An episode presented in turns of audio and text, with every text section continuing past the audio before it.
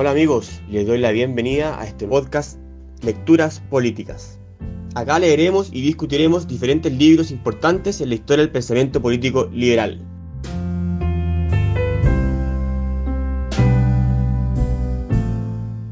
Bueno, hola a todos, estamos acá en la cuarta sesión de, nuestra, de nuestro ciclo de lectura del libro de Elinor Ostrom, en el cual leímos el capítulo 3 del libro, análisis de los recursos comunes de larga duración, autoorganizados y autogestionados, como se traduce, como lo tradujo, y un paper de Caballero, Ballesteros y Fernández González que se llama La economía política de Elinor Ostrom, análisis institucional, comunes y gobernanza policéntrica, el cual hace un resumen más o menos biográfico e intelectual de ella.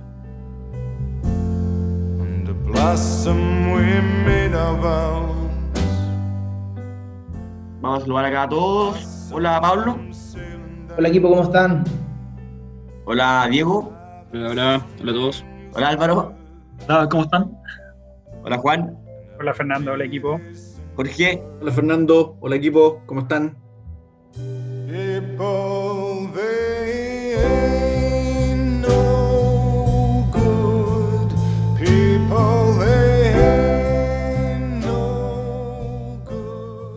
Bueno, vamos a hablar de, partamos inmediatamente con el capítulo.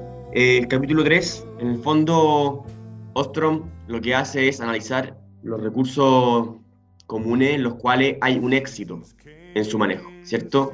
Se manejan exitosamente en el largo plazo y, ella busca entonces buscar ciertas cuestiones, eh, propiedades comunes que habrían permitido que se manejasen bien estos recursos eh, por las comunidades y de manera independiente, autónoma, autogestión y autoorganizados. Bien, bueno, voy a decir nada más que ella dice que eh, entre, entre los ejemplos que analiza, hay tanto cuestiones que, o sea, eh, comunidades que llevan organizándose de manera exitosa por 100 años y hasta y, otros por más de 1000 años. Entonces, nada de de cuestiones como que está especulando si funcionan o no funcionan. Son efectivamente organizaciones que han sido exitosas en el manejo de recursos comunes. Bien, se, se centran en dos tipos de recursos, pastoreo y forestal, uno, o sea, como tierra, y lo otro es en el uso del agua. Eh, bueno, ¿alguien quiere partir? Se me voy a seguir hablando. ¿Alguien quiere comentar algo? ¿Pablo? Solo quiero decir que a mí, me gusta mucho este capítulo por varios motivos. Uno, me gusta, me gusta como la forma en que procede, porque analiza los casos, eh, saca ciertas como conclusiones de cómo funciona a nivel institucional, sobre todo a nivel de monitoreo de las reglas, y después, y después el, el, capítulo concluye como con una síntesis conceptual, eh, definiendo ciertos atributos que parecieran ser como condiciones no necesarias, pero sí suficientes como para para más o menos... Al revés, al revés, al revés. Para, que sea un, una, un sistema autogestión. Entonces, no, son suficientes, sino que necesarias. Claro. ¿O no? Sí, pues sí. Necesarias, pero no suficientes. Eso es. Entonces, el, el, orden del capítulo lo encontré bueno, como a nivel uno que que, le gusta como tratar de escribir, cuando tratando de escribir mi propia tesis, me, me, me, hizo mucho sentido la forma en que procedía el capítulo, me, me gustó harto en ese sentido. Y, y el ah. otro aspecto que me gusta harto también es que en el fondo yo, yo lo interpreto este capítulo como, como la economía política de la, de la autogobernanza, como a través de este capítulo uno puede ver como las ciertas prácticas y las ciertas como elementos institucionales que son claves para que los individuos se autogestionen y se autogobiernen eh, sin necesidad de un, de un leviatano o de un tercero para gobernarse. Entonces, por eso encuentro este, este, capítulo tan importante. Claro. Bueno, ella dice que, que son equilibrios institucionales a los que ella, ella descubrió, pero explícitamente se refiere a que no son óptimos, ¿ya?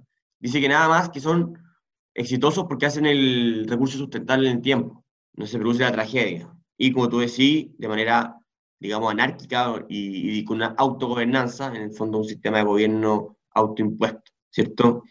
Ese, ese punto, de hecho, que dijiste tú, porque el capítulo parte, como bien, como bien dice Fernando, que ella dice, no estamos hablando de optimalidad en el sentido como neoclásico, de lo economista, como optimalidad, eso encontré interesante porque se sale de como de la visión más economicista de ver cómo funcionan las cosas y en el fondo ella dice, esto funciona más que nada. No, estoy hablando de eficiencia o de optimalidad en el sentido de Pareto. Es un, es un sistema que, que, es como robusto porque es autosustentable. Claro. O, u óptimo también en que él mismo, en, en, en, el lenguaje como de operaciones, así como, como de maximizar, que eso también es como economía, pero más a ingeniería. Eh, claro, ella dice que no es, no es eso, ¿cierto? Desmiente entonces dos cosas, la tragedia como algo inevitable y lo otro es que, mm, que los costos de, de, negociación son muy altos. Eh, ella, al, demostrar que se llegan a, a equilibrios institucionales que permiten explotar de manera sustentable los recursos, eso implica que, que se negoció, se conversó y que no, no, fue muy caro o costoso, digámoslo, así, eh, el llegar a ese equilibrio.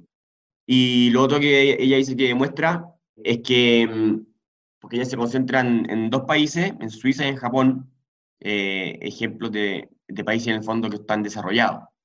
Y la pregunta que se hace ella es, ¿esto se podrá eh, extrapolar a países subdesarrollados? Y ella dice que sí, porque al final termina el capítulo con el ejemplo de Filipinas. Ahí, a propósito de eso que mencionas tú, Fernando, me... ¿Mm? Bueno, este capítulo es bien descriptivo, es un, es un capítulo que está centrado esencialmente en describir eh, estos casos concretos y específicos. Y a propósito de lo que tú decías, Fernando, a mí me queda la sensación de que efectivamente lo que uno puede apreciar en este capítulo es que este desarrollo institucional, en este caso de Suiza y Japón, esta es como la pregunta que uno podría hacerse, si eh, en el fondo este proceso de desarrollo institucional es lo que contribuye que luego estos países sean desarrollados porque de alguna forma eh, son eh, procesos institucionales muy antiquísimos. O sea, por ejemplo, en el caso de, lo que menciona con Suiza y Japón, son procesos bien antiguos que de alguna forma eh, contribuyen a, que estos ejemplos sean exitosos. Y, ese yo creo que es un elemento importante a considerar y que creo que esto, al final las conclusiones igual lo, lo, lleva a, a, considerar en el sentido de cómo instituciones pequeñas en pequeñas localidades favorecen de alguna forma el desarrollo de costos de transacción más bajos. Y eso me parece que es muy eh, interesante de alguna forma como una, una manera de comprender cómo eso contribuye a que luego se vayan desarrollando instituciones mucho más complejas en, en sociedades más complejas a la vez.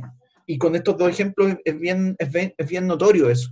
Otro punto interesante del caso de Suiza y Japón eh, que eh, cuando ella parte hablando de estos casos, ella dice que eh, en, estas dos situaciones ya existía la propiedad privada como en complemento a estos sistemas comunes. Y así todos los individuos, a sabiendas que existía la propiedad privada, preferían mantener ciertas cosas como comunes. Entonces había como una, había como una complementariedad entre, entre, entre sistemas de propiedad privada y entre sistemas de, de comunales, que lo encontré como súper interesante. Claro, claro, porque eso también desmitifica a eh, esa idea de que esta, que esta, es la panacea. Eh, bueno, ella es muy anti-panacea. Creo que lo dice, eso se dice en el, otro texto. Pero claro, no es, que no es que la solución sea hacer todo común, sino que vamos directamente. Bueno, yo no sé cómo vamos a este capítulo, porque si vamos uno por uno sería eterno.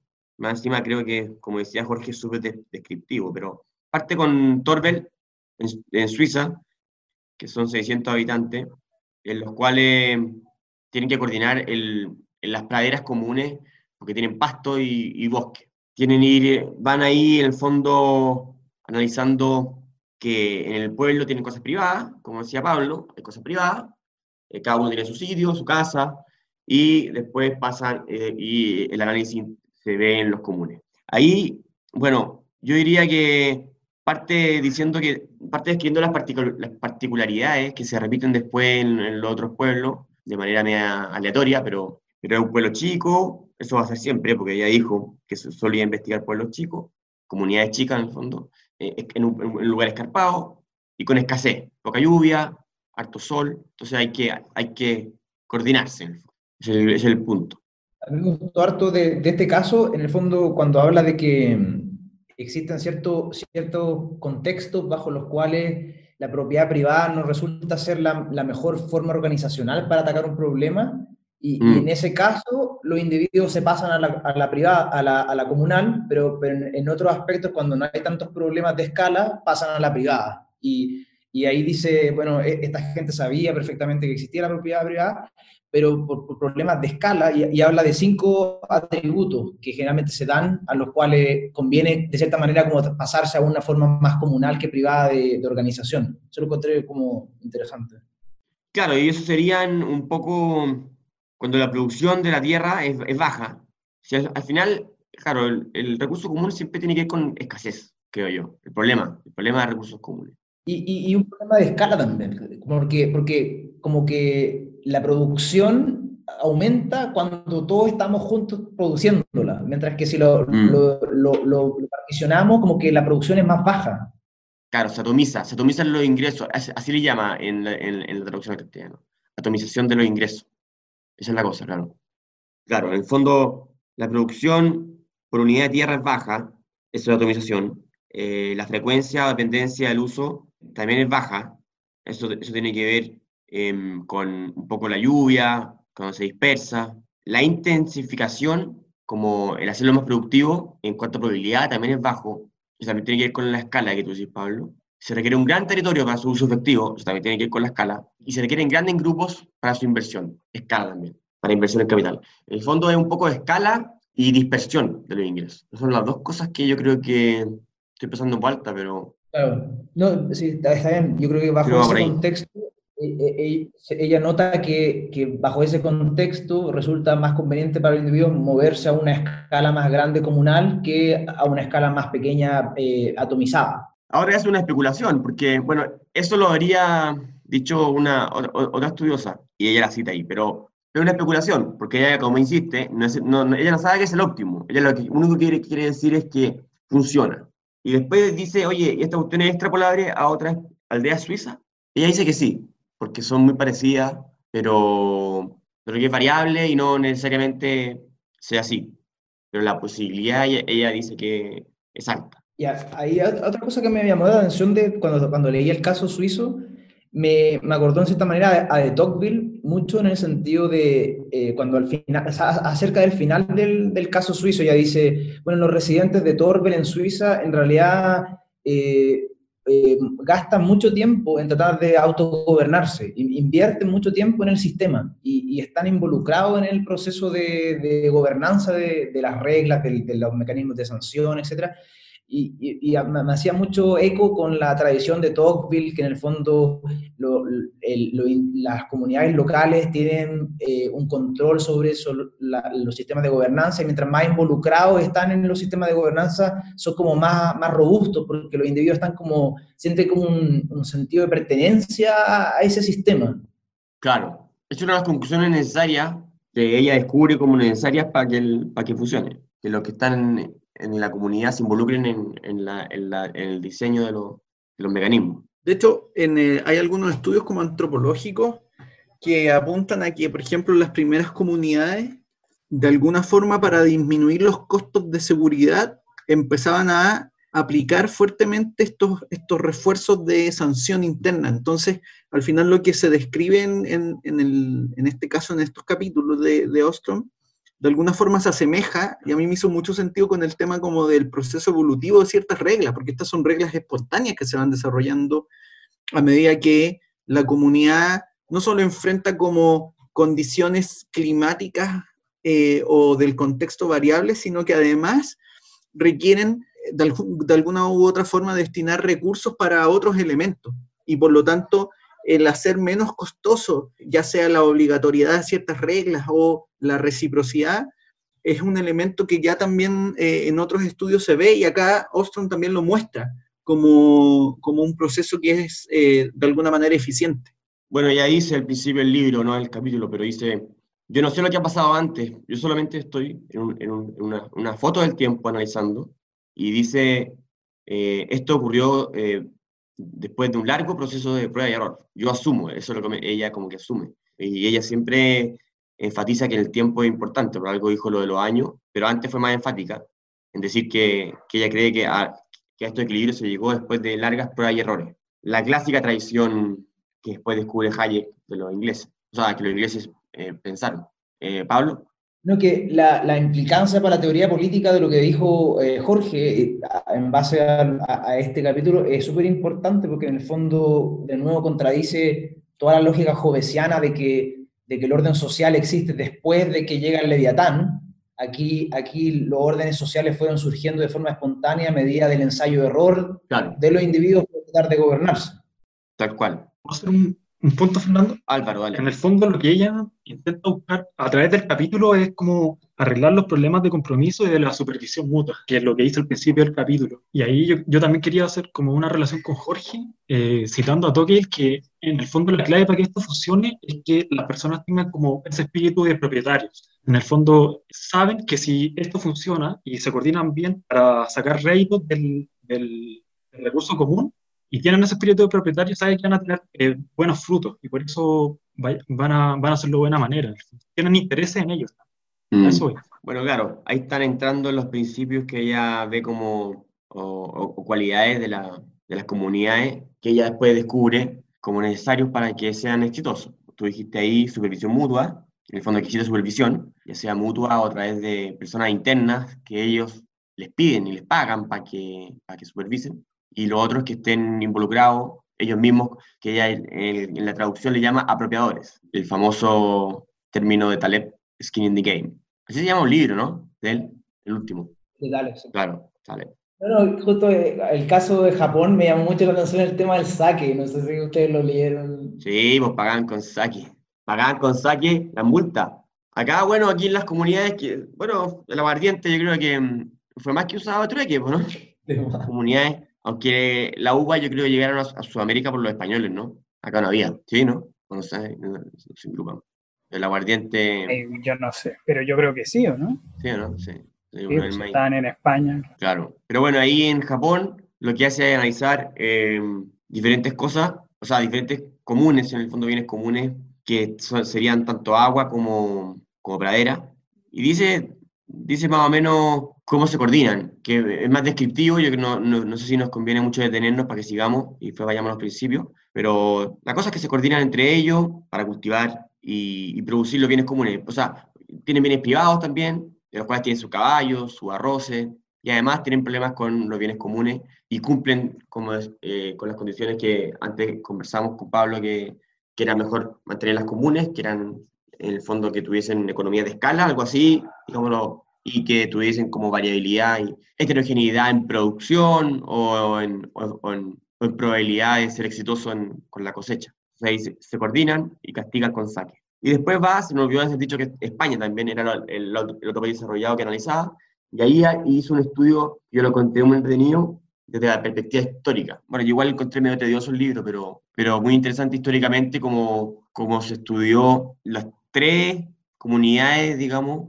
de, de regadío en Valencia, Murcia y Orihuela y Alicante, ¿no es cierto? ¿Qué se puede decir? Bueno, son lugares que tenían poca agua, varían en tres, son tres cuencas, que cada una tiene más, o sea, son, varían también en, en escasez. Lo que yo entendí es que Alicante la que tenía, era la más escasa. Y, y, eso, eh, a ver, ¿qué, ¿qué, qué, se le ocurre decir al respecto? A mí, yo lo encontré súper notable como los individuos, bueno, cabe destacar que, que, que, estos sistemas de, de, distribución de agua común existen desde como el 1400, dice más o menos algo así. Son, eh, son increíblemente antiguos. Antes, mucho antes. O antes incluso. Antes, porque ella dice que están los, los musulmanes entre medio. Claro. En algunos, entonces... A mí me llamó harta atención de cómo la, esa propiedad de que la regla, las reglas del juego eh, cambian en función de, de, si habían periodos de sequía o periodos de, abundancia o periodos intermedios de escasez. Y, ah. la, y la, regla era, eh, se, ajustaba para, para poder responder a esa, a esa, a esa como ambiente eh, del agua que, había. Claro, por ejemplo, también en los lugares donde el agua era más escasa, eran más estrictas las reglas, eran más estrictas las sanciones, y eran, y eran más importantes los supervisores. Y como tú decís, cuando había un año muy seco, cambiaban también como las reglas y la, y la manera de distribuirse el agua. Cuando, cuando el agua era más abundante, era nada más, o sea, se relajaban con los tiempos. Después, un año como con, con, poca, con un poco de sequía, eh, empezaban a priorizar a quién le dan el, e, e, ese tiempo. El que tuviese cultivos que necesitasen más agua eran, eran, eran favorecidos y así iba todo andando. Lo que yo encontré increíble fue que mm, en Alicante, en Alicante, a ver, era en Alicante o en, ya ni acuerdo, pero a ver, voy a buscar, pero el, claro, en Alicante, ahí lo que, ahí, como describe al menos Ostrom, el sistema de, de uso de agua, es literalmente chileno. Son derechos de agua separados a la tierra que se transan en el mercado. De hecho, ella dice que se transan en el mercado ya habían personas que rentaban con, con el, agua, como bien específico. Una tradición desde 1200, o sea, el neoliberalismo asesino. Eh, claro, es de muy larga data. Eh, larga data, larga data. Incluso los musulmanes, pero con los musulmanes el problema es que se perdieron los datos, dice ella algo así. Pero, pero ahí justo dice, cuando expulsan a los musulmanes, están los datos y, y muestra ahí, entiendo que gracias a los registros que hay en, en ciertos conventos, iglesias, monasterios que muestran cómo se transaban los derechos de agua eh, completamente separados de la tierra. Y ahí hay un problema, de hecho lo dice ella ahí, que de repente se empezaba a transar gente los derechos de agua y no empezaba a cultivar, que es el mismo problema que se ve acá, y que una manera de mejorarlo, yo no sé bien cómo se ha hecho con el agua, pero sí sé que con los derechos mineros se ha hecho y debería ser más fuerte, creo yo, porque es una, una, una manera de perfeccionarlo, es con las multas, ¿no? Eh, eh, no es con multas, es con cobrar patentes eh, crecientes. O sea, ah, claro, por las patentes de no uso, ¿no? Patentes de no uso, claro. Si tú tienes derecho de uso de algo, de exploración de mina, de derecho de uso de agua, si no la usas, tienes que, tienes que empezar a pagar patentes o multas, como, como lo puedes llamar, que crecen en el tiempo. Entonces eso, eso incentiva a quien tenga agua, no la copie, que se llama, y la suelte para que se cultive la tierra. Lo que, lo, que hicieron ellos era que mm, en momentos de escasez, si bien me acuerdo, cuando había poca agua, eh, creo que multaban a los que, o perseguían algo así a los que, a los que tenían agua y no, y no la utilizaban. Eh, pero, pero, perfeccionaban en el fondo el, mecanismo cuando no había agua. No, que ese punto es notable porque a pesar de que son comunidades que son relativamente cercanas a nivel cultural y a nivel geográfico, eh, claro crearon reglas completamente distintas, como bien dijiste tú, una, una permitía que los derechos de agua se transaran en mercados secundarios y, y, y fueran desprendidos de la tierra, mientras que mm. otros tenían unas reglas que, que, los derechos de agua eran indivisibles de la propiedad y eran súper como restrictivos, en otros casos eran más flexibles, y a pesar de que era casi la misma gente a nivel cultural, las reglas se adaptaban harto a la realidad hídrica y geográfica de, de, la, cuenca que tenían en, consideración. Claro, de hecho, había subasta todos los domingos de los aguas para la semana, solo en lugares donde se podía subastar, que era obviamente en, el único lugar donde hubo una presa. Y la presa se hizo en 1594, eh, que fue en el Valle de Alicante, y ahí, y ahí pudieron tener más agua. Eso también es interesante porque, porque ahí fueron conscientes de, este, de este riesgo de quien comprase agua y los que podían subastar eran solo personas que tuviesen tierras. Y ahí, y ahí, y ahí empezaban a generar los incentivos para que, se, para, que se cultivara la tierra. El otro punto que me llamó mucha atención, que, que ves que leo este capítulo, me encanta el, gráfico de, de, los patrones de monitoreo y de contabilidad, donde están, en dibujo está en el caso de Valencia. En el, en el fondo hay un sistema de, de monitoreo recíproco en el cual todos los individuos de cierta forma son como tienen que responderle a otro, pero en un sistema en el cual todos se responden entre ellos. Eso lo encontré notable. Claro, eso, eso era, bueno porque el costo de supervisión es nulo. Es como que supervisáis automáticamente trabajando. Claro. Y, y, también, por ejemplo, tú, tú como usuario podías, si no estáis de acuerdo con, el, con el, el, decreto o con el tipo que te fue a vigilar, podías llevarlo a los tribunales y al mismo tiempo podía, apelar, ah, como que habían formas de que todos se pudieran como, como contrarrestar. Todo esto, todo, todo esto, igual esto a mí me, me trajo mucho a la, a la, actualidad. Habían tribunales de agua, me recordó mucho a, los, a, a, las asociaciones de canalistas, que tienen conflictos internos, se, se, pelean por las compuertas, a veces llegan unos, unos pillos y, y, tapan, y tapan las compuertas y, y, la, y agua les pasa. No, a propósito de eso, eh, claro, eh, todo esto que, por ejemplo, Fernando mencionaba, estas fechas del inicio de estas reglas, de alguna forma nos indica que la, perspectiva de el monopolio del Estado como un eje eh, creador de, reglas y normas, en realidad es más bien un, discurso instalado, porque en términos estrictos lo que, lo que uno ve y lo que describe el capítulo, y probablemente si uno indaga en otros casos va a ir descubriendo más aún, es que finalmente las comunidades fueron conformando sistemas de reglas sin depender primero de una, de una, de una organización central eh, que estableciera un marco de derecho y además cuando uno revisa también cómo operaban las lógicas, por ejemplo, eh, y acá los,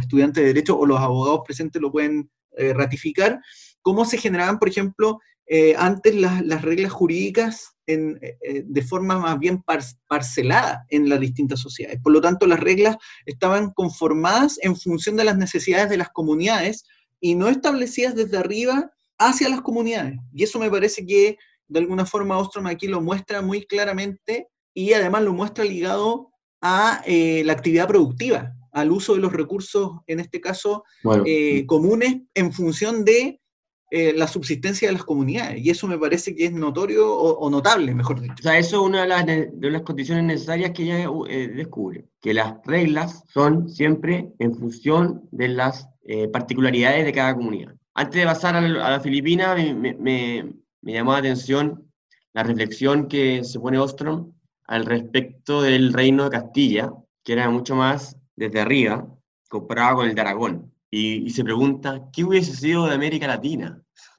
si es que el sistema de, monarquía que, se, impuso en, ella hubiese sido de Aragón y no de la de Castilla. Va más allá, incluso dice, ¿qué hubiese sido de España y monarquía si es que Fernando e Isabel hubiesen tenido otra concepción de la monarquía. Ahí estaba pensando, o sea, le, estaba, le dio el pase a Mowgli Robinson absolutamente.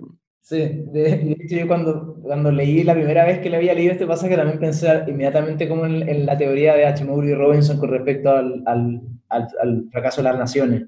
Sí, total. Bueno, de hecho, a, a, propósito de, del, en, en, los estudios comparativos que se hacen con respecto a los sistemas presidenciales y parlamentarios, una de las diferencias que se marca respecto al, régimen presidencial estadounidense y el, el, de América Latina tiene que ver con las raíces más bien eh, atomizadas de, de, cómo, se, cómo se sustenta el presidencialismo estadounidense en un federalismo muy fuertemente arraigado, a diferencia de lo que ocurre en América Latina, donde el eje es más bien centralista en la mayoría de los casos. Claro. Bueno, de ahí, y de ahí pasa un análisis de, de Filipinas, en la cual analiza también sistemas de irrigación, riego, em, y que le llama zanjeras, le llaman zanjeras. Yo imagino que por, por los conquistadores españoles. Y, y ella también dice que, que, esto, ella especula, habría tenido influencia, o sea, esta, esta, esta manera de organizarse, ella especula que fue eh, influencia de España. No sabe, ni, ni tampoco lo, busca estudiarlo, investigarlo, pero dice que es muy probable. Yo no sé, porque incluso, quién sabe, quizá antes que llegaran los españoles, ellos, ellos los filipinos quizá organizaban todas las terrazas de, arroz de manera similar, no sé. A mí me llama mucho la atención en este caso eh, que, que, se obligara a los usuarios a trabajar sí. Eh, como trabajo y, y, le pone entre comillas voluntario, porque es súper coercitivo en el fondo el, el, trabajo. Sí, porque es gratis, es que, es que dice que es voluntario porque es gratis en el fondo. Pero e, ella dice, este es el trabajo voluntario más grande de cualquier sociedad mundial, una cosa así.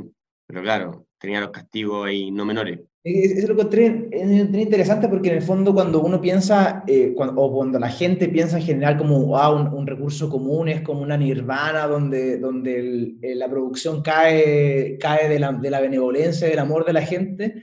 Y en este caso, no, pues en este caso los individuos están, están obligados por ellos mismos a trabajar. No, claro, sí, si todas esas idealizaciones falsas, falsas perdón, es porque simplemente no han leído. A mí me acordó, eh, este caso me acordó los kibbutz en Israel. Los kibbutz son como estas comunidades un poco media hippie, claro. que, no, hay propiedad privada y todos viven como en comunidad, pero todos tienen la obligación de, de, hacer ciertas tareas toda la semana. Ah, nunca he estudiado eso. De esta literatura de, de, los kibbutz, ¿cierto? Sí, sí, sí literatura como de, de mundillo anárquico.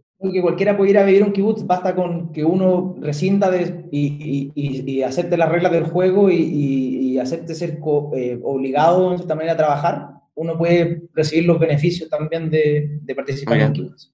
Bueno, y hay, hay, hay, bastantes particularidades de Filipinas, pero no hay para qué detenerse en ellas. Eh, lo que encontré interesante es que se, se, creó un código de agua en 1978 y ahí hubo una, hubo una transformación, en el fondo se adecuaron todas las la zanjeras y con éxito. Así que todo esto puede funcionar. Y también decía que trabajaban mucho también, como tú decís, Pablo, también por una, una particularidad, que ellos se, se habían enfrentado a los monzones, que los monzones generan caos de, de aguaceros eh, para los cuales hay que, hay, hay que tener mano, mano de obra. Así que, sí, estaban bien ahí auto, autoadministrados y, y, y con buenos castigos. Vamos a los siete principios necesarios que Ostrom sistematizó y dijo que existían en todas las comunidades y, y los considera necesarios para que sean exitosos en la administración de los recursos comunes. El primero es que tienen que estar claros los derechos de, de, de uso o extracción del bien por apropiador en el fondo y los límites de ello. Eh, yo creo que se entiende más o menos eso. Eh, los límites se refiere a que son de una comunidad, porque eh, el, el, problema del recurso común es que no se puede excluir, ¿cierto? Si yo tengo una vaca, la vaca se come el pasto y si hay otra, no se puede sacar. El límite es, es en el fondo para otras comunidades. Tiene que haber un límite claro, definido, ¿cierto? No sé si alguien quiere decir más. Y también con respecto a quiénes pueden usufructuar, porque puede, puede haber gente de esa comunidad que no tenga derecho a usufructuar. Los apropiadores, que es del uso, claro. El segundo, el que dijo Jorge, que tiene que haber coherencia entre las reglas que ordenan la apropiación, el uso, el usufructo eh, del bien tiene que haber coherencia con esas reglas, con la particularidad de, la, de, las condiciones locales, ¿cierto? Eso tiene que ver con lo que hablamos del agua, del agua de los diferentes valles de, de España, por ejemplo. Ostrom llega a decir literalmente que, que si uno extrapolaba cómo funcionaba el, el agua eh, el, el, de Alicante al Valle de Murcia, no iba a funcionar, y el de Murcia a Valencia tampoco iba a funcionar. Yo soy más escéptico, pero, pero un poco explicar que, que hay, algo, hay algo de verdad en eso. No creo que sea tan poco universales ciertas reglas. Eh, pero, pero claro, ya sigan ustedes, si no lo voy a decir todo yo. El tercero, Pablo. El tercer principio, el de la eh, cómo poder hacer arreglos colectivos, eh, en el cual la mayoría de los individuos pueda participar en modificar y, y hacer las reglas operacionales. En el fondo, eh, como inclusión democrática a la hora de hacer las reglas. Eh, claro. y, ella argumenta, y ella argumenta que eso es necesario porque de cierta manera lo, la, la, los agentes locales tienen un conocimiento local acerca de, de, de, del contexto geográfico y del, del contexto climático, sí. que hacen que ellos puedan diseñar unas reglas que se adecúen al, al principio número dos que recién mencionaste. Claro, es, es, por conocimiento, no por democracia, que tú dijiste democracia, y, y, no, ni nombre la palabra, pues, es porque ellos saben, ellos tienen conocimiento bueno, hacer buenas reglas y tienen interés en, en que la auto funcione. El otro. El cuarto punto es la supervisión. Buena, Juan. Que ahí, los, ahí los supervisores vigilan de manera activa las condiciones y también el comportamiento de los apropiadores o claro. son responsables ante ellos o son apropiadores también. Claro, y eso se conecta con la quinta. Claro, que son las sanciones. Sofisticada, dale. ¿Ah?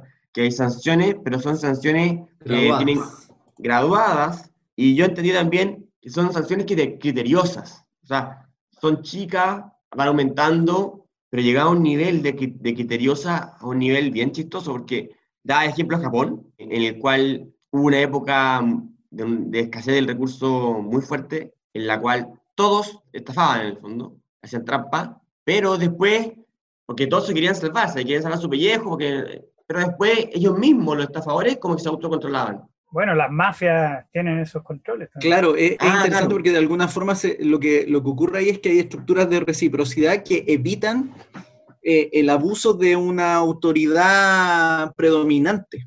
Por lo, eh, evitaban por lo tanto, el abuso de evitan malos mayores. Claro, evitan males mayores. Claro, entonces como además por eso las sanciones son graduales porque eventualmente también yo creo que es un criterio muy realista en términos prácticos de que eventualmente todos podrían ser infractores, por lo tanto ante esa potencial infracción, las normas son graduales. Obviamente, si la, la infracción es menor eh, y potencialmente puede ser eh, cometida por otro también, eh, la sanción va a ser menor a que hubiera una entidad sancionando. Esto es como cuando se produce un partido de fútbol espontáneo, donde quienes hacen y asignan la, la sanción son los mismos jugadores al final. Eh, y eso explica de alguna manera que sean graduales y no eh, draconianas las sanciones que se aplican a los mm. mismos usufructuarios. Y también habla de los sapos, el valor de ser sapo. Y, y, dice que en Japón eso da estatus. Así con ese concepto. Así lo dice, the value of... Ah, no. Sí, da estatus, ser sapo. Mm. No, porque en el fondo contradice lo que decía Elster, que es un famoso teórico social, eh, de que de que, de que acusar, ser acusete, eh, no tiene sentido porque tú acusáis que hay como sapo y en cambio el beneficio de acusar al, al, que no está sindicalizado es nulo porque si que se sindicaliza, eh, los beneficios se esparcen entre todos. Y acá en estas comunidades la cuestión es al revés, eh, estatus. De hecho, algunos estudios antropológicos han demostrado que, o indican de alguna forma que, por ejemplo, el cuchicheo, es decir, el, el, el murmullo, el comentario, es un mecanismo muy antiquísimo de mm. estatus y de control de estatus. Por lo tanto, es una forma... Control social.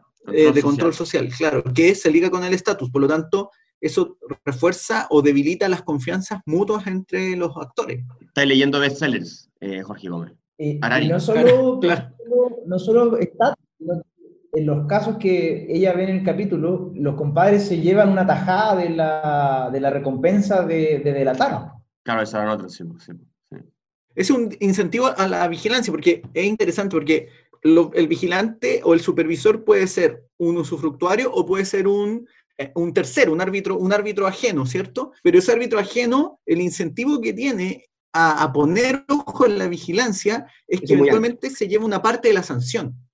Eh, y hay incentivo para que haga, claro, para que haga la, tarea de vigilar, porque si no, no hay incentivo para poner ojo. Era como una especie de coima, claro, entonces cuando lo pillaban por primera vez, como que eran como casi como coimas, como ya, toma un poco y, me quedo piola. Y a la segunda ahí empezaban a, a gritonear más y, claro, porque en el fondo habían dos cosas, el beneficio de acusar, que si, si es tu trabajo, va a ser siempre tu trabajo, ¿no? Y el costo de acusar.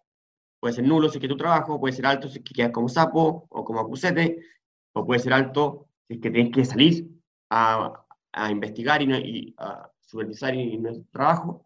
Y eso se, anula cuando da estatus, o se anula cuando haciendo, haciendo tu mismo trabajo ya estás está supervisando. Supervisión mutua. Este punto es importante destacar porque en el fondo, como bien dijo Fernando, está el beneficio directo de, de delatar y también está el costo de entrar en, la, en el ejercicio de monitoreo, y eso es lo interesante de estos casos, claro, obvio, eh, son casos bien particulares, pero en estos casos eh, el monitoreo, dice Ostrom, es, un, es como un producto del usufructo del recurso mismo, porque están en el, en el mismo lugar. Tal cual, como eso lo vimos en la, la misma, en el caso, del, el caso que vimos en Turquía, en la introducción, porque era pescar, tenían todos, estaban, estaban pescando, estaban supervisando. Eh, y después pasa al sexto, Perdón, Álvaro. Yo creía que aparte de eso, antes de delatar a alguien, aparte de ser sapo, se podía como justificar un resarcimiento ponte al daño. Si alguien está abusando, en el fondo le está generando un daño a todo, y en el fondo el que acusa se lleva la indemnización nomás, solo para intentar justificarlo.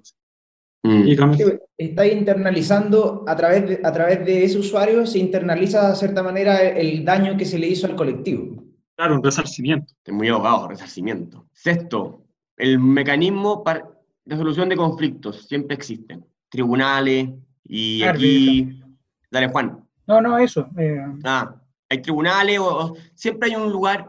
O, o árbitros, por ejemplo. Al cual acudir, claro, árbitros. Y hace una reflexión un poco de que... Hace una reflexión acerca de, de que las reglas siempre están sujetas a interpretaciones. Entonces ahí siempre uno, uno va al árbitro. O las acciones están sujetas a interpretaciones, bueno, algo súper normal, que hay árbitros o jueces que, a los cuales se puede acudir rápidamente. Hay un punto ahí que encontré súper interesante en el tema de, lo, de los árbitros y de, de, la, de, las instituciones para resolver conflictos, que ahí ella, ella menciona como una, una idea media como súper a la Douglas, eh, a la Ronald Coase, de dice, mientras, mientras más fuerte sea el conflicto y mientras más violento el potencial entre el conflicto, hay más tendencia a generar estructuras institucionales más robustas para resolver los conflictos. Eh, cuando ah. hay más... Claro, creo que lo dijo en, donde el agua era más escasa, ¿no? Me perdí, pero creo que era por ahí. ¿Sí? Los conflictos son, son más virulentos y, al ser más virulentos eh, necesitáis una forma un poquito más robusta de, resolverlo y de... Más sofisticada, claro. Respeta las reglas que la comunidad va estableciendo. claro, y después el séptimo es el derecho de libre asociación. O sea, el, eh, el Estado, reino, donde estuviesen, tiene que, tiene que garantizar el derecho de libre asociación. Respeta las reglas que la comunidad va estableciendo. Eso claro. en, algunos, en algunos lugares ella lo asocia este principio con el principio de la subsidiariedad. Ah, mira. En el sentido en que es, una, es una, como una forma de subsidiariedad negativa, porque el Estado no, permite que, los agentes o los cuerpos intermedios puedan resolver sus conflictos y poner sus propias reglas y gobernarse, y él, y él en el fondo les da esa libertad de hacerlo. Claro, ya que están andando ahí solos, sigan ahí, no nos voy a molestar. Y termina con una reflexión, o sea, con un principio octavo, en el cual ella dice, esto es necesario nada más que para las, para las sociedades más complejas, más grandes, complejas. Y dice que tiene que haber organizaciones y entidades eh, a diferentes niveles. Algo así como... Lo que explica es que en el fondo, todas estas estructuras en el fondo tienen subestructuras que permiten su funcionalidad. De hecho, ella habla como de, bueno, acá se pone como entidades anidadas en el fondo o entidades incrustadas.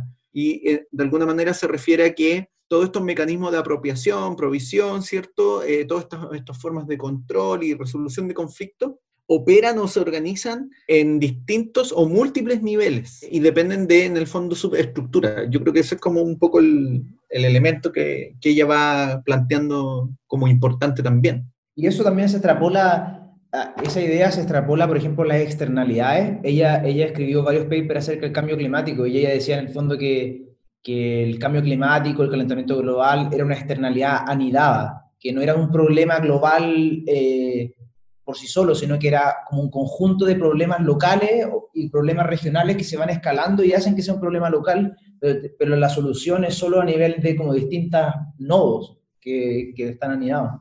Y de hecho es súper coherente, porque al final ella en la descripción de los casos, lo que uno va, va viendo es que el proceso, por ejemplo, de gestión de un recurso común no, es, no está solo centrado en eh, el uso eficiente del recurso, común, sino que probablemente está ligado con la perspectiva que tienen los apropiadores de el futuro de sus hijos, eh, la perspectiva que tienen con respecto al entorno en el que viven ellos, eh, la perspectiva que tienen con respecto a los marcos culturales de la propia comunidad en que está situado el recurso.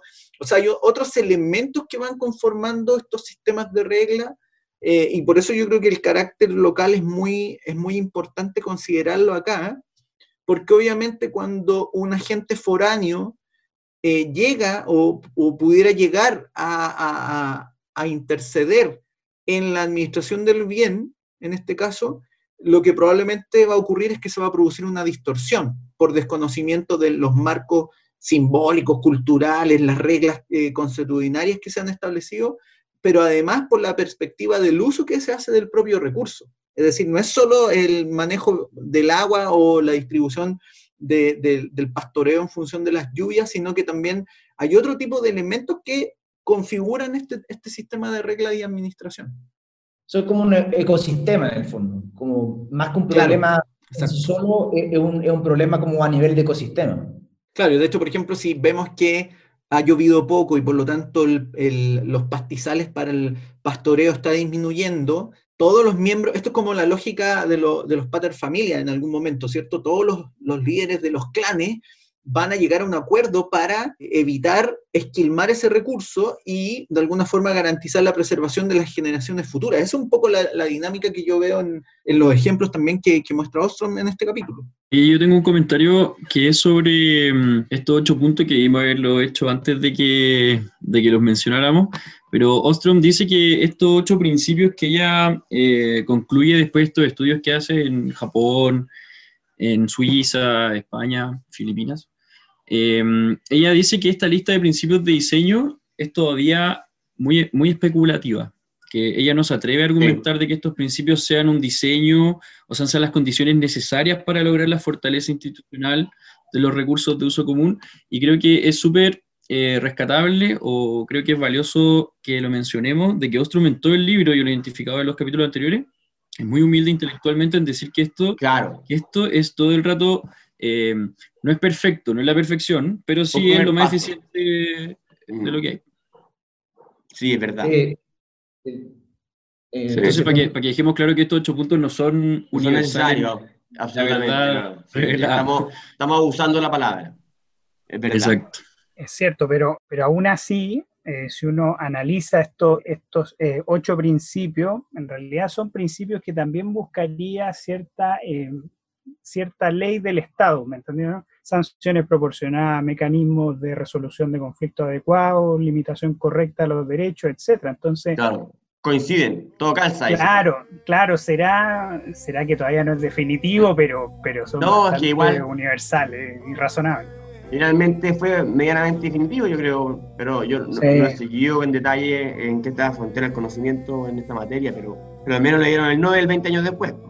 No, pero el punto, el punto de, de Diego Laguna es súper valioso porque cuando uno lee el trabajo de Ostrom, como que siempre ella es súper humilde intelectualmente, no, no, no, se lanza como con esas eh, cosas grandilocuentes de que ha encontrado la solución a todos los problemas. Sí, yo lo, he identificado todo el rato eso. Incluso en el artículo, en el otro artículo, también hacen mención a, eso, de que, bueno, la panacea que lo mencionaron en un momento ustedes. Claro, ahí, por eso pasemos al artículo, comentemos igual algo.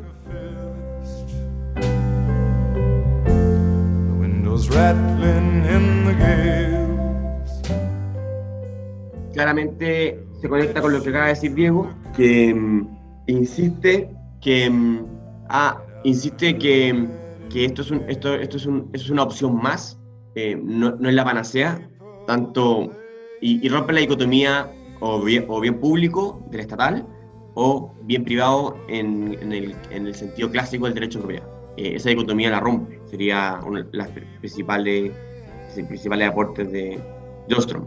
Eh, ¿Alguien quiere decir cosas puntuales de este trabajo? Porque a mí me gustó que, rescatara en cierta manera como la hace una, una, una, revisión de lo que es la economía institucional, institucional eh, porque recordemos que Elion Ostrom forma parte de una corriente que, que, viene de Douglas North, de Ronald Coase, eh, que, son, que son liberales fundamentales en el pensamiento económico, y ella construye junto con Buchanan eh, y Williamson esta, esta, idea de la nueva Institutional Economics, y, y, lo encontré como interesante vincular a todos estos pensadores que, que en el fondo también son, son liberales también.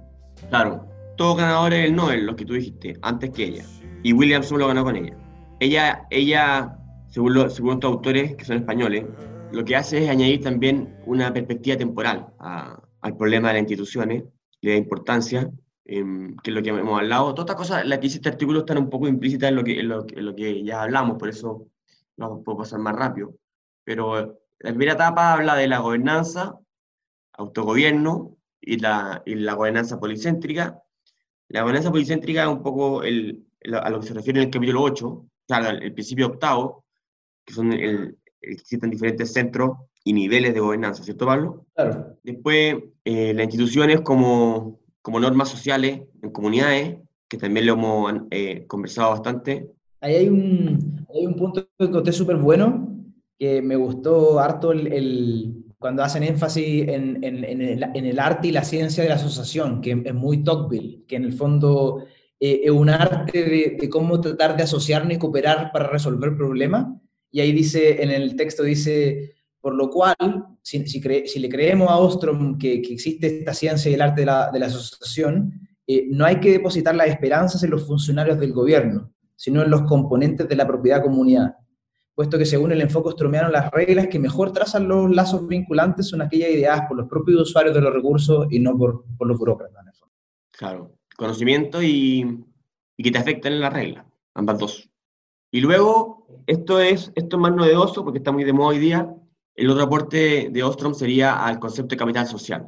Que, y ahí hace una conexión con Putman, que yo no lo he leído, pero lo que yo entiendo es que es, eh, la idea ahí es que la sociedad homogénea, en, en, en, miles de dimensiones, son más proclives a generar un capital social eh, más importante y valioso y vivir más armónicamente. Eh, claro, porque disminuyen los costos de transacción. E, eso es, interesante porque de alguna forma todos los ejemplos refuerzan la idea de construcción de capital social y capital social es desde ciertos marcos comunes reglas de reciprocidad que disminuyen los costos de transacción y por lo tanto hacen mucho más alta la posibilidad de establecer acuerdos eh, con costos menores. Eso es importante. Y el capital social, en el fondo ahí lo que, lo que, lo que te indica es que se va eh, asentando, pero además se conforma, se va, va reforzando la institucionalidad. Y ahí hace una, con lo que tú decís, que refuerza la institucionalidad, ahí hace una especie de comparación directa con el capital económico en el fondo, con el capital productivo, que a diferencia del capital productivo, el capital social no se desgasta con el uso, sino que crece con el uso. ¿ya? Además, el capital social es muy difícil de medir, a diferencia del capital eh, económico, productivo, no vamos a poner a discutir eso acá, pero Piketty diría que es votado medirlo, pero un austríaco diría que imposible. El capital social es imposible medirlo. Después, el capital social es muy difícil de generarlo a través de cuestiones exógenas, de, de, aplicaciones externas, no así el capital físico. Y las instituciones gubernamentales, las reglas, afectan mucho la generación espontánea de capital social. Eh, por lo tanto, una de las conclusiones de Ostrom es que las normas tienen que ser, generales y dejar al, al, a los individuos operar y, y, generar confianza y redes entre ellos de manera fluida y espontánea. Así que eso sería, para terminar, encuentro interesante que ella generó una nueva corriente de gobernanza socioecológica, le llaman los autores. Esto, esto es toda la corriente de ecologistas que toman a la línea desarrollada por Ostrom, eh, aplicado a diferentes eh, recursos naturales. Dale, Pablo. Que está súper de moda esa como corriente de la mezclar la ecología con, lo, con la economía. Y, y, ella fue una pionera en, en el fondo de, de, utilizar los principios de la gobernanza y de la economía política en los sistemas, eh, eh, los, la, la, estructura ecológica, las estructuras socio, sociales, etc. Claro, sería su, su etapa, sus cuatro etapas, ¿cierto? algo más. Bueno, y después hacen una sistematización de, de los aportes que serían, ¿alguien quiere decir algo más? Yo los voy a nombrar. Bueno, sería, eh, ella hizo un, un, un, aporte explícito o una, eh, ¿cómo decirlo? Ella dijo que iba a investigar de manera eh, empírica y teórica, o sea, iba a, iba a tener una teoría, iba a probarle los datos y si los datos no funcionaban, volvía a reformular su teoría. Esa, esa, ese reconocimiento de la metodología que yo no sé cómo lo reconocían antes, yo no sé cómo alguien fuese sido tan teórico, tan empírico. Entiendo que también ese conflicto lo tuvo Menger, lo tuvo Menger con, eh, con la escuela histórica alemana. Son, son peleas de ego al final. Pero bueno, ese, después el análisis de campo local como aporte metodológico importante. Tercero, los experimentos, economía experimental. Cuarto, la multidisciplina para la economía. La economía está más bien cerrada. Y quinto, la existencia de diversas instituciones para ser aplicados en diferentes lugares con los mismos problemas. O sea, que no hay panaceas. Serían lo que los autores dicen que sería el, el gran, el gran aporte de, de Ostrom. Y eso, ¿no? ¿Alguien quiere alguna, aportar con otra reflexión? A mí, solo que el tema ese de, de, los, de, los, experimentos, porque una de las cosas que uno, a mí me llama mucho la atención cuando uno revisa la, la literatura de Ostrom, es la cantidad de métodos distintos que ocupa en su trabajo. Ocupa, ocupó teoría de juego, experimentos de laboratorio, eh, análisis ah. de campo, análisis satelitales, una infinita cantidad de métodos distintos para tratar de estudiar los fenómenos complejos sociales que uno, uno personalmente se siente como súper inferior metodológicamente. Ignorante, no. En función de lo, o que, sea, de lo que ocupó diferentes, ocupó diferentes teorías, porque te, es decir, teoría de juego, otros son experimentos, experimentos de campo, de, de laboratorio, y hasta instrumentos, o sea, satélite, imagínate, en serio. Bueno, claro. Y eso como es una buena enseñanza para, para, sobre todo para los economistas, que generalmente nosotros los economistas somos bien cerrados metodológicamente. Y, y no, una vez que no, uno creo. abraza... ¿Cómo? Bueno, Juan Lago y los abogados... No, no. si ustedes leyeran Derecho los economistas... Mente cerrada. Mira, todas estas discusiones sobre lo público, lo privado estarían solucionadas que raro. Ay, los abogados abiertos de, abogados abiertos de mente. Eso va a ser un nuevo amplio, una nueva especie de abogado. ¿Estaríamos terminando? Ya, pues. Bueno, fue un gusto. Nos vemos en la próxima sesión. Ya vamos a la mitad del libro. Así que eso. Saludos a todos.